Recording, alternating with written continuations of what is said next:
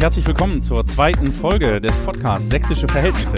Heute ist Mittwoch, der 23. August. Diese Sendung wird aufgezeichnet und ich sitze hier in einem Wohn-Ess-Küchenbereich. Ich bin privat zu Gast beim heutigen ähm, Interviewpartner und ich freue mich sehr, dass er da ist. Heute mit Dr. Martin Rudolph von der TU Dresden und wir haben einiges zu besprechen. Es ist viel passiert vor allen Dingen in den letzten 25 Jahren. Es geht immer noch um die sächsischen Verhältnisse und darum zu verstehen, was diesen Freistaat so besonders macht, was die politische Lage im Freistaat so besonders macht. Und ich will nach wie vor verstehen, warum es hier eben so ist, wie es ist. Dinge, die Sie noch nicht über Martin Rudolph gewusst haben. Er ist wissenschaftlicher Mitarbeiter am Institut für Sozialpädagogik, Sozialarbeit und Wohlfahrtswissenschaften an der TU Dresden, hat einen Doktortitel im Bereich der Sozialwissenschaft, hat zahlreiche Texte und Bücher geschrieben, unter anderem Jugendarbeit als Lebensort, jugendpädagogische Orientierung zwischen Offenheit und Halt oder auch Kinderarmut und kommunale Handlungsoptionen. Martin Rudolph ist ein Späteinsteiger, er ist katholisch getauft und hat evangelische Theologie studiert. Ein glücklicher Zufall ist es, einem glücklichen Zufall ist es zu schulden, nämlich dass der Numerus Clausus in Tübingen ähm, nicht eingeführt wurde und er hat Sporttheologie, evangelische Theologie und soziale Pädag äh, Sozialpädagogik studiert kommt aus dem württembergischen Allgäu, ist deshalb kein Bayer und hat die Opposition im Blut. Herzlich willkommen, Herr Dr. Rudolph. Schön, dass Sie da sind. Guten Morgen. In der heutigen Folge ähm, geht es ein bisschen um die aktuelle Stimmung. Momentan reden wir ganz viel über Bautzen. Der stellvertretende Landrat hat mit einem führenden Rechtsextremen gekungelt. Darüber wird noch zu reden sein. Wir haben nach wie vor ein Problem mit mangelnden Lehrerinnen und Lehrern in Sachsen. Aber die Schule hat begonnen und wie es eben so ist, wenn man was angefangen hat, dann ruckelt sich das so durch. Herr Rudolph, der Podcast heißt Sächsische Verhältnisse. Wie verstehen Sie diesen Begriff? Naja, bei Verhältnissen ist es zunächst als Sozialwissenschaftler ja immer eine Frage, würde ich sagen, wie gehen Menschen miteinander um? Und wenn ich es im Politischen wende, wo sind politische Punkte, die Öffentlichkeit haben und wo wird was unter den Teppich gekehrt? Und das, denke ich mir, ist in Sachsen eigentlich das Grundverhältnis. Was passiert noch öffentlich und was ist eigentlich nur noch hinter den Kulissen unter wenigen Leuten austauschbar? Jetzt, wo Sie die ersten Sätze ins Mikrofon sprechen, fällt auf, Sie sprechen ein sehr ungewöhnliches Sächsisch. Und doch ist das ja das Bundesland, in dem Sie schon am längsten leben, oder? So ist es. Aber wenn Sie mit 40 irgendwo ankommen, dann den Dialekt wechseln zu wollen, das ist doch sehr schwierig. Das Einzige, was ich mit den Sachsen gemein habe, ist die Melodie des Singens, wenn man etwas von sich gibt und das mit dialektmäßig spricht. Und warum sollte man nicht hören, wo jemand herkommt? Hat ja auch was mit Heimat zu tun. Hat ja was mit Heimat zu tun, aber ich bin eigentlich seit über 40 Jahren aus dem Allgäu raus. Ich besuche es natürlich nach wie vor, weil meine Angehörigen noch dort sind. Aber die größte Strecke meines Lebens, wie gesagt, habe ich hier in Sachsen gelebt und äh, sagen wir mal, das Sächsisch ist doch auch etwas zu schwierig, um es mit 40 noch zu lernen. Wann sind Sie nach Sachsen gekommen? Anfang der 1992. Äh, ab dort bin ich fest äh, an der TU angestellt und ab 91 hatte ich die ersten Lehraufträge an der oh. TU. 1992, jetzt ist 2017. Das Land hat sich verändert, oder? Wenn Sie, wenn Sie mal schauen, was sind sozusagen Gemeinsamkeiten und oder Unterschiede? Was hat sich getan und wo sind nach wie vor Baustellen?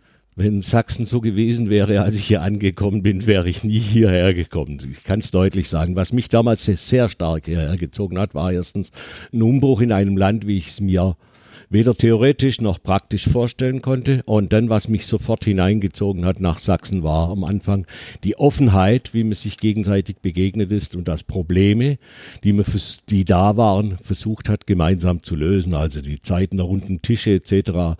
war eine Öffentlichkeit von politischen Problemen. Ja, wie ich immer gedacht habe, so kann es gehen. So ging es leider nicht weiter. Sie haben am Anfang, ähm, als Sie nach Sachsen kamen, 92 und folgend viel zum Thema Extremismus gearbeitet, viel geforscht, ähm, viel dort sozusagen auch im Feld gemacht, wenn ich richtig informiert bin. Welche Erkenntnisse von damals haben heute noch Gültigkeit?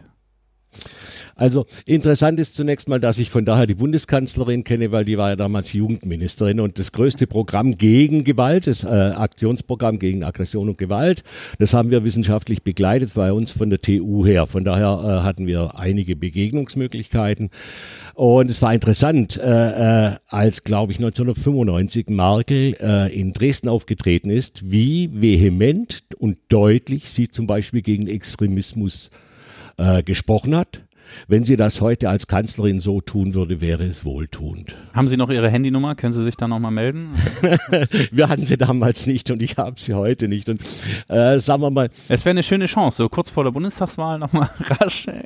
Angela, bitte. Ja, bitte. Man, müsste, man müsste einfach die Fernseher, wenn das MDR etwas mutiger wäre, würden sie die Fernsehausschnitte mal zeigen. Insbesondere denn, wenn es jetzt um Lichtenhagen oder sowas geht. Ne? Die, die Frau ist sehr deutlich gewesen und hat, äh, hatte damals zumindest nach außen hin äh, Überzeugungen geäußert, wo ich sagen konnte, darüber kann man sich unterhalten und damit kann man streiten. Mhm. Äh, Sie haben gerade schon Rostock-Lichtenhagen angesprochen. In dieser Woche, heute ist der 23. August, in dieser Woche erinnern wir ähm, an 25 Jahre Rostock-Lichtenhagen. Die Brandanschläge in Hoyerswerda sind 26 Jahre her.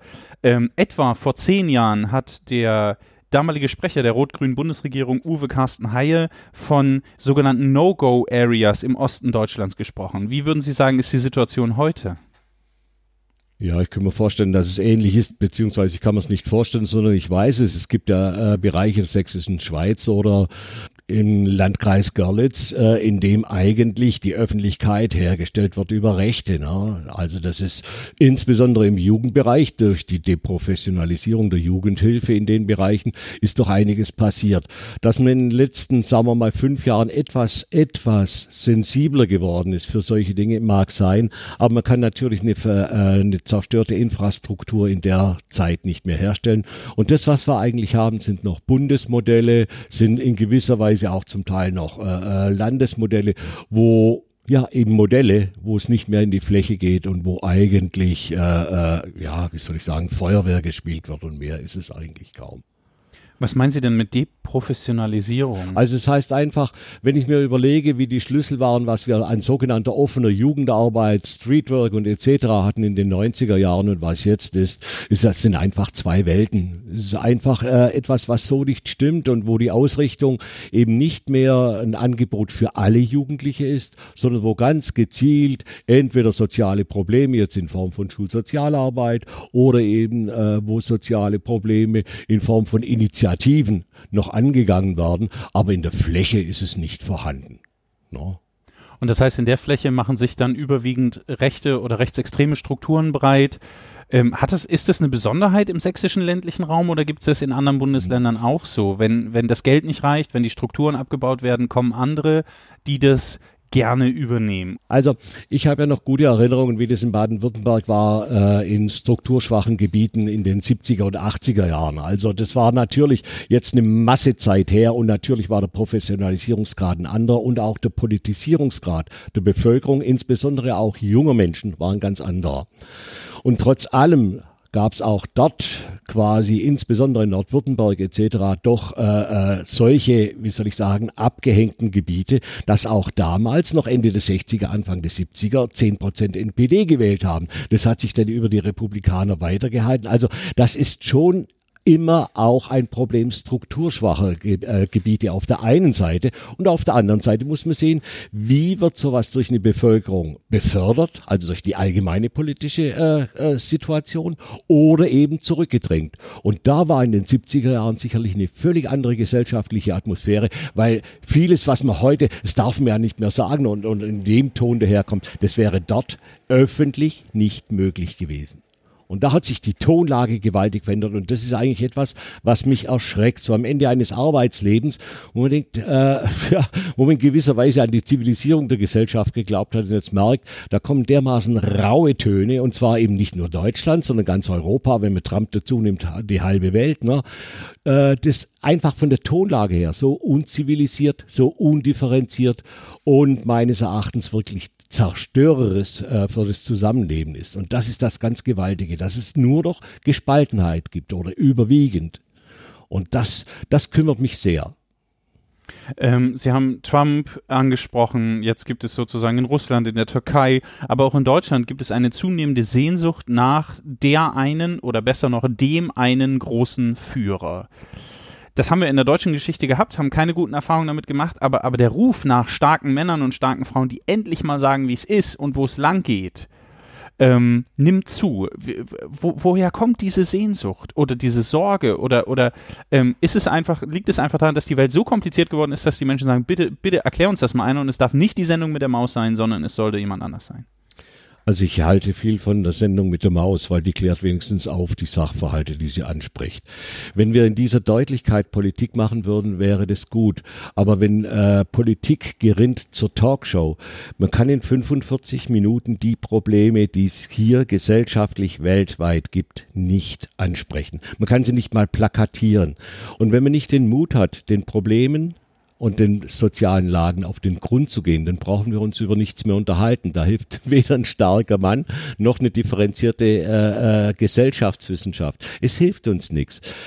Natürlich ist es schön, wenn man einfach denken kann und einfach handeln. Ich finde auch, das tut mir auch gut. Wenn ich in meinen Garten gehe, bin ich auch froh, wenn ich einen Wasserhahn aufdrehe und kommt Wasser raus.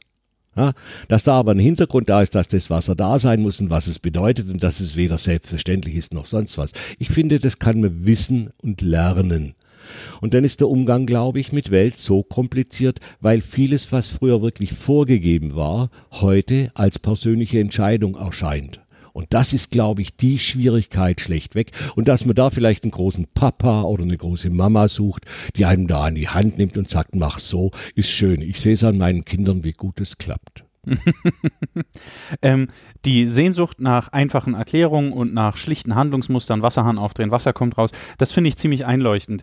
Ähm, in Sachsen meine ich noch etwas anderes wahrzunehmen, und zwar, dass wer aus dem Vogtland kommt, gerne ins Vogtland zurückkehren möchte. Wer aus dem Erzgebirge kommt, gerne ins Erzgebirge zurückkehren möchte. Das gilt auch für die Leipziger Tieflandsbucht und für andere Regionen. Also ähm, haben die Sachsen Sie sind auch ein weit gereister Mann und kommen aus verschiedenen, haben verschiedene Eindrücke in der Republik einsammeln können, haben verschiedene, in verschiedenen Bereichen geforscht. Haben die Sachsen einen besonderen Heimatbegriff oder einen besonderen Heimatbezug? Ist das eine, eine unglaubliche Sehnsucht, die den Sachsen nach Daheme zieht?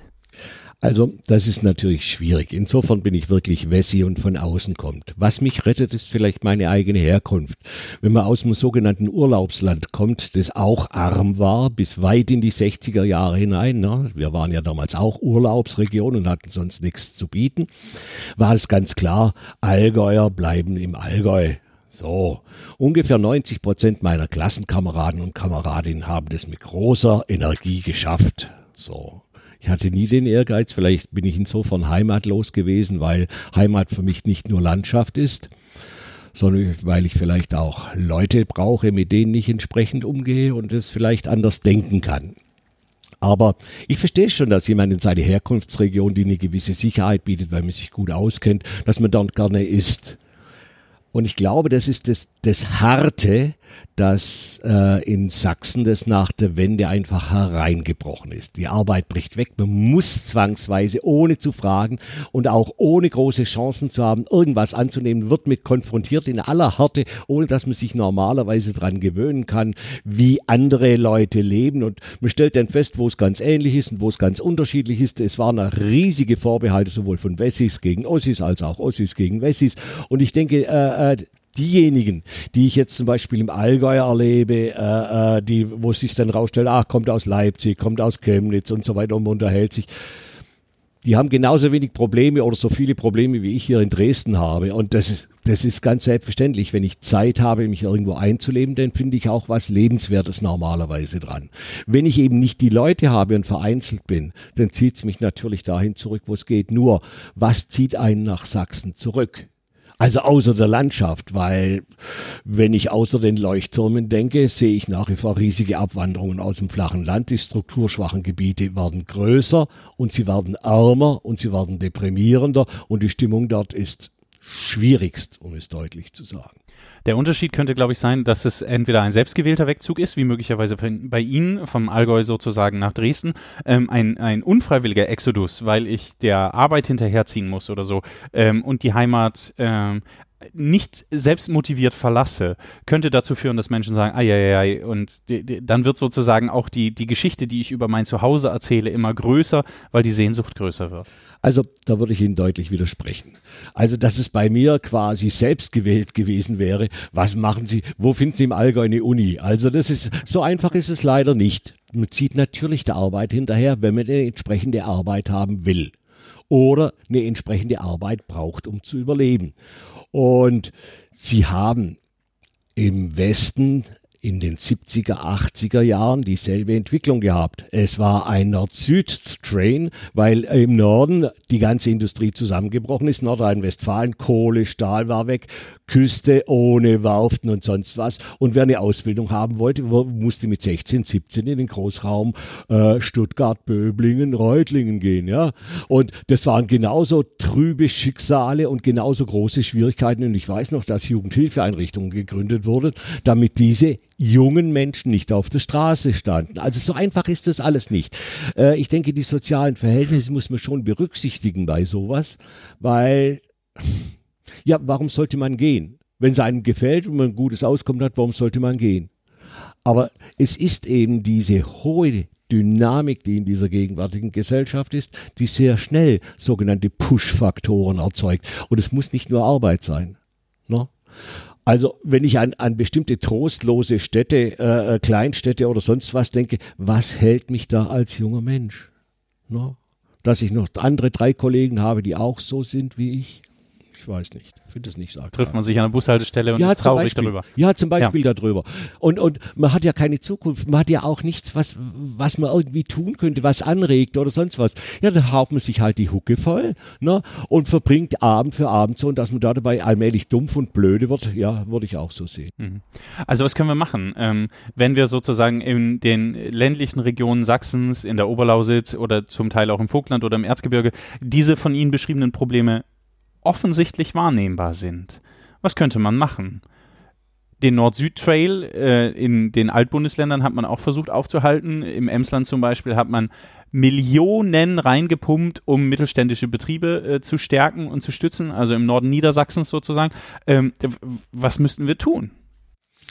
Ja, ich glaube, das ist die große Frage äh, und die große Orientierungslosigkeit, wo man wo alle eigentlich zugeben müssten, wir haben im Augenblick keine konkreten Pläne, weil wir haben zwar riesig Geld, aber der Staat ist nicht der Unternehmer und ein Unternehmer wird nur investieren, wenn er Gewinne macht. Und das ist, glaube ich, weltweit äh, gegenwärtig schon äh, an einer Ecke angekommen, wo man sieht, dass es einfach grenzwertig wird mit dem eingesetzten Kapital, was rauskommt, weil vielleicht gar nicht das mehr über Arbeit erzeugt, sondern an, über ganz andere Mechanismen mittlerweile sogenannte Kapitalvermehrung oder sowas macht. Also da denke ich mir, auf der Ebene können Sie weder vom Bund noch vom Land, eventuell gar nicht von Europa was machen, geschweige denn von Landkreisen her.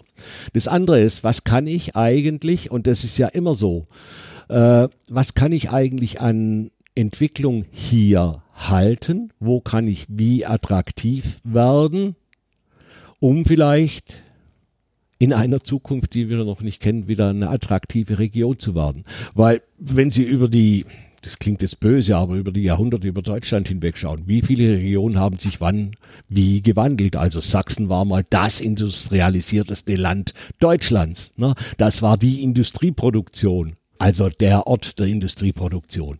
Das ist vorbei. Also das bisschen BMW, Porsche und sonst was, was hier ist, das können Sie doch in der Pfeife rauchen. Ne? Das sieht man doch gerade. Äh, ne? Der Produktionszyklus in Dresden, der sogenannten Manufaktur, mit der kaum was von Hand hergestellt wurde, aber zusammengeschraubt wurde, ne? hat innerhalb von 20 Jahren was weg. Braucht man nicht mehr. Jetzt macht man E-Auto vielleicht. Naja, schön. Und? Also, das sind so schnell wechselnde grundlegende Produktionszyklen, dass niemand, aber auch wirklich niemand in der Lage ist, vorherzusehen, wie, wie es Zukunft gestaltbar. Von daher, wenn wir nur noch an Zukunft denken und die Gegenwart laufend entwerten, brauchen wir uns nicht darüber Gedanken machen, was für Jugendliche attraktiv ist. Weil wenn ich nur noch für eine Zukunft lebe, von der ich so oder so nicht weiß, wie sie ausschaut, das ist irgendwo absurd. Mhm. Und ich glaube, es ist zunächst mal eine Grundehrlichkeit, die man braucht, zu sagen, hey, wir wissen auch nicht, wie es weitergeht, aber wie können wir auch Gegenwart so gestalten, dass sie gewisse Momente dessen hat, dass ich Zuversicht, dass ich Halt kriege, wenn Sie da an den Buchtitel denken. Ja, ich denke, das ist sehr wichtig. Ich denke, das ist sehr wichtig. Und das sind ganz andere Ebenen, die dort angesprochen werden. Und eben nicht nur sei flexibel, bilde dich und, und, und. Das heißt, wir bräuchten sozusagen in den öffentlichen, also wir bräuchten Investitionen in den öffentlichen ländlichen Raum. Ja. Wir müssten Jugendlichen gegenwärtig äh, äh, Möglichkeiten der Entfaltung, der Selbsterprobung bieten. Ähm, ich denke dort vor allen Dingen auch an den Schulbereich, der ja auch im ländlichen Raum immer mehr Zeit einnimmt, weil wenn ich mir überlegen muss, ob ich mit meinem Bus sozusagen noch eine Dreiviertelstunde ähm, fahre, bis ich zu Hause bin, dann kann ich lieber noch in der Schule bleiben, weil hier sind ja auch meine Freunde und Kumpels und dann habe ich hier noch Zeit. Äh, also was sollten wir dann dort an den Systemen, die wir haben, möglicherweise Ihrer Meinung nach anpassen?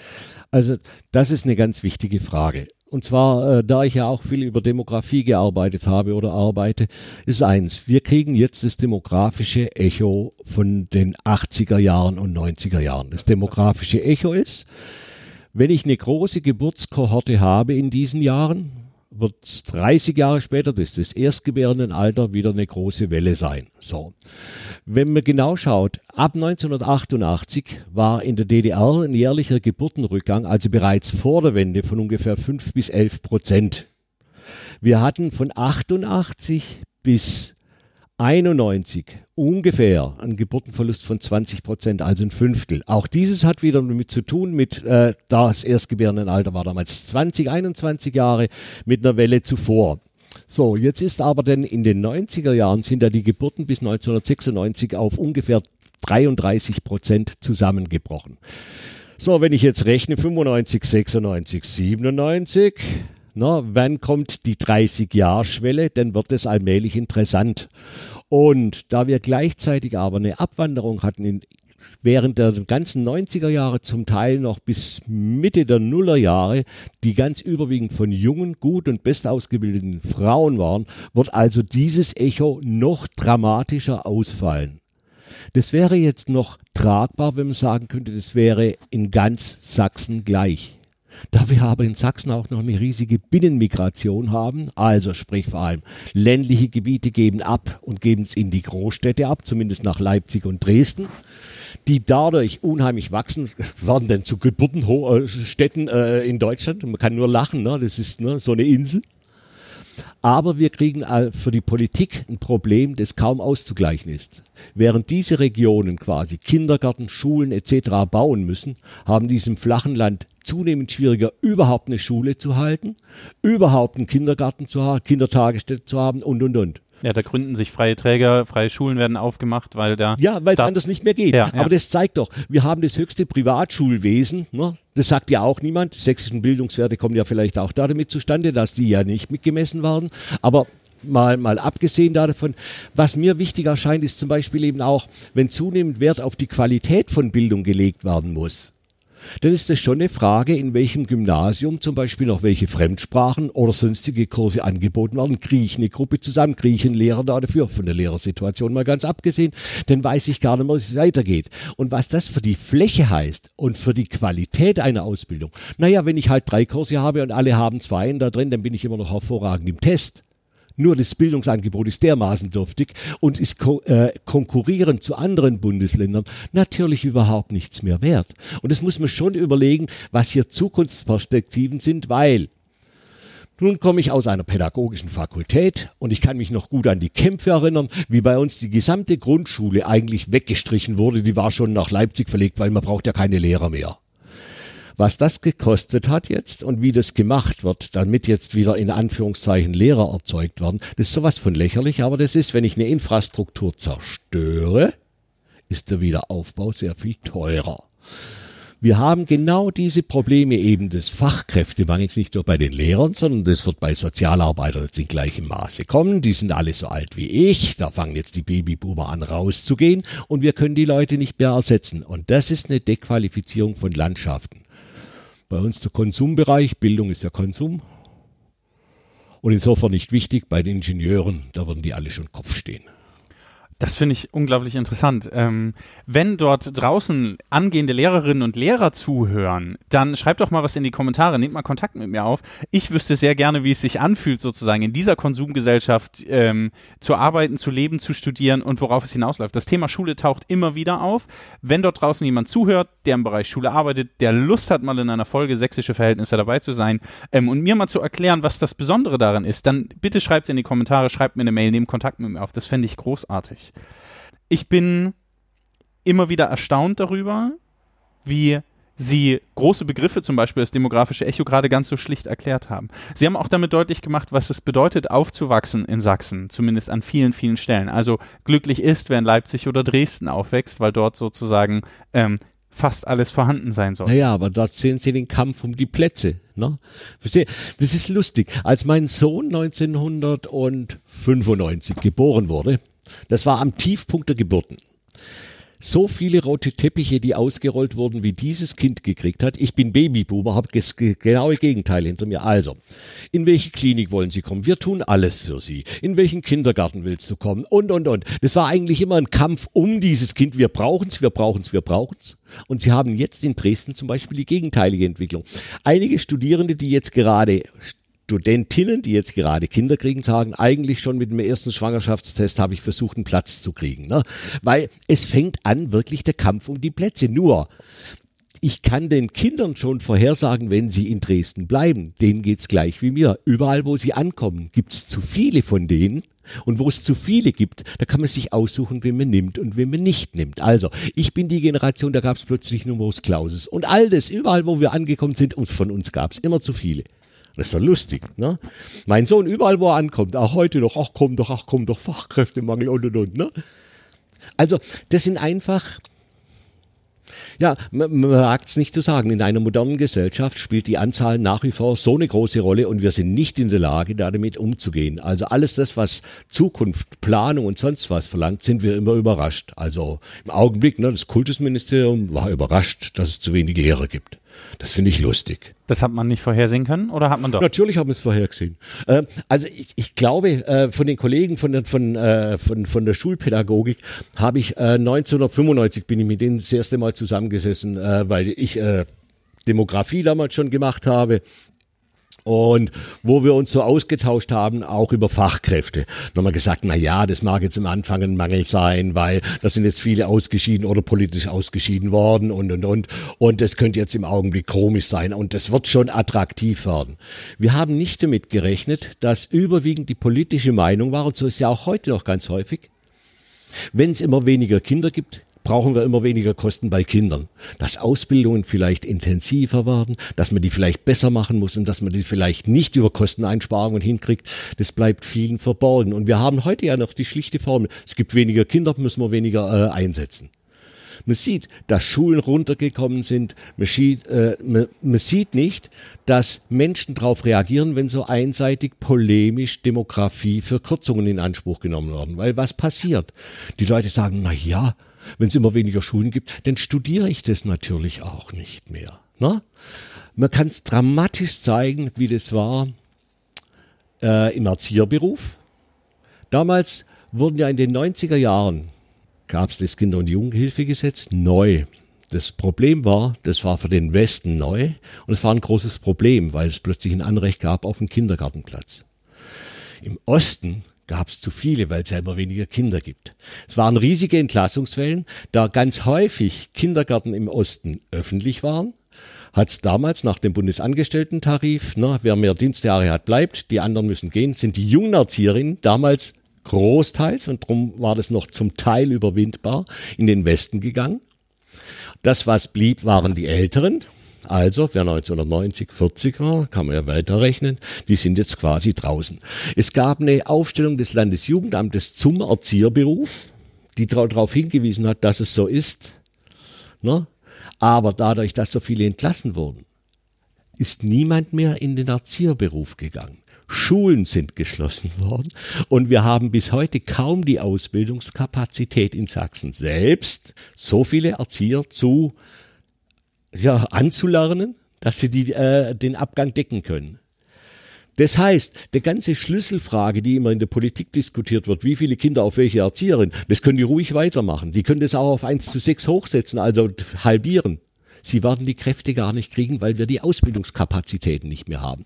Und das ist das, wie langfristige Dinge wirken. Und wenn man das vereindeutigt eben und nicht an Infrastrukturmaßnahmen denkt, wo man sagen kann, ja, dann leiden wir jetzt darunter. Ne? Und man muss noch mal vielleicht dazu sagen, was macht den Erzieherberuf heute in Sachsen denn interessant oder den Lehrerberuf oder sonst was? Wie wird bezahlt? Wie sind die Arbeitszeiten? Wie sind die Auslastungen und und und? Leute können ihre Arbeitskraft nur einmal verkaufen. Ein Drittel meiner Studierenden oder unserer Studierenden an der TU in unserem Fach geht von vornherein weiß, ich gehe in den Westen. Ich habe einen dauerhaften Anstellungsvertrag, werde ordentlich bezahlt und muss mich nicht jedes Jahr um die Finanzierung kümmern. Huiuiui. Ähm, ich habe vorhin gedacht, als Sie gesagt haben, in den 90er Jahren, da dachte ich so ein bisschen, jetzt erzählt der ältere Herr kurz nach dem Krieg, aber Ist durch, so. durch, die, durch das demografische Echo, was Sie ja beschrieben haben, wird mir deutlich sozusagen, was es bedeutet, wenn man ähm, vor 20 Jahren eine Ausbildungsstätte für Erzieherinnen, Erzieher oder Studiengänge geschlossen hat, die man jetzt mit viel Anstrengung wieder Ja. aufmachen muss. Ja. Und es ist, ähm, also ich habe gerade unglaubliche sozusagen ähm, Erkenntnisse aus der Geschichte gewonnen. Herzlichen Dank dafür. Das hat mich jetzt schwer beeindruckt. Ja, es ist, es ist einfach, verstehen Sie, das ist das Schöne, äh, wenn man lange genug in einem Beruf ist und es begleitet hat und versucht hat, sich einzumischen und auch die ganzen politischen Kämpfe im Hintergrund kennt.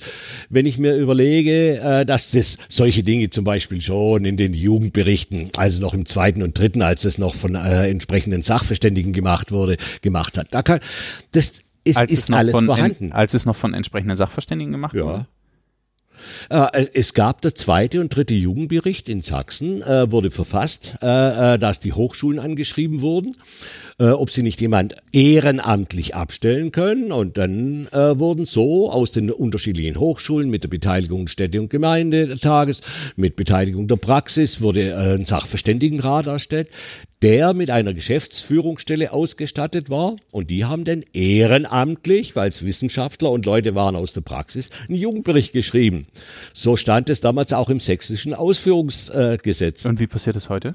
Es wird ausgeschrieben, dann kommen irgendwelche äh, kommerziellen Menschen aus Bonn, Berlin oder sonst was daher, die dann alleine an Fahrtkosten und die Hälfte verteilen, äh, äh, was sie haben. Das sind alle natürlich absolut sächsisch äh, total gut informiert und haben auch hier Kontakte zur Praxis und allem und dann äh, äh, erstellen Berichte, die jeglicher Fachlichkeit hohn sprechen.